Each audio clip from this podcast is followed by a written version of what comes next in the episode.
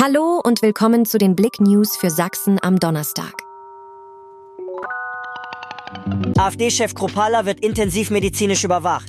AfD-Chef Tino Kropala wird nach Angaben seines Büros intensivmedizinisch überwacht, nachdem er bei einer Wahlkampfkundgebung in Ingolstadt ins Krankenhaus gebracht wurde. Herr Kropala wurde in einer Klinik eingehend untersucht.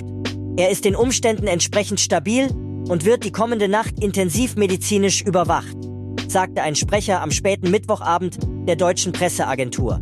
Großeinsatz für Rettungsdienst und Bergwacht im Erzgebirge. Die Zusammenarbeit zwischen Bergwacht und Rettungsdienst und weiteren Rettungskräften muss im Ernstfall, wenn es um das Retten von Personen geht, stimmig sein. Um das Zusammenspiel und die Abläufe immer weiter zu optimieren, gibt es seitens der Bergwacht Karlsfeld jedes Jahr immer eine Sommer- und eine Winterfortbildung wo man sich an den jahreszeitlichen Anforderungen der Bergrettung orientiert.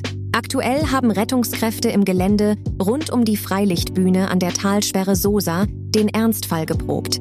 Insgesamt standen 32 Teilnehmer aus zwölf Organisationen auf der Liste. Darunter Bergwachten, Wasserwacht, Rettungsdienst und Hundestaffel. Preußen Münster ballert die Pfeilchen in die erste Saisonkrise. Preußen Münster hat den FC Erzgebirge Aue am Mittwochabend in eine kleine Krise geballert. Die Veilchen verloren die Auswärtspartie mit 4 zu 0. Sie hatten dem Gegner nichts entgegenzusetzen. Da half es auch nichts, dass die Preußen-Fans mit einem Stimmungsboykott in die Begegnung starteten und in der ersten Halbzeit alleinig die Gästefans ihre Mannschaft nach vorn pushen wollten. Stau auf der A72. LKW schiebt BMW 30 Meter vor sich her. Am Mittwochabend wurden Feuerwehr und Polizei gegen 19.45 Uhr auf die A72 gerufen. Dort befuhren ein Pkw BMW und ein Lkw Mercedes die A72 Richtung Hof. Der Pkw BMW geriet aus noch ungeklärter Ursache vor den Lkw Mercedes und drehte sich. Es kam zu einem Crash, wobei der Lkw den BMW noch circa 30 Meter mitschleifte.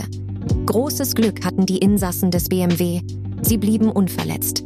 Aufgrund des Unfalls kam es zu erheblichen Verkehrsbehinderungen und zur Staubildung. Busunglück in Venedig. Deutsche unter Todesopfern.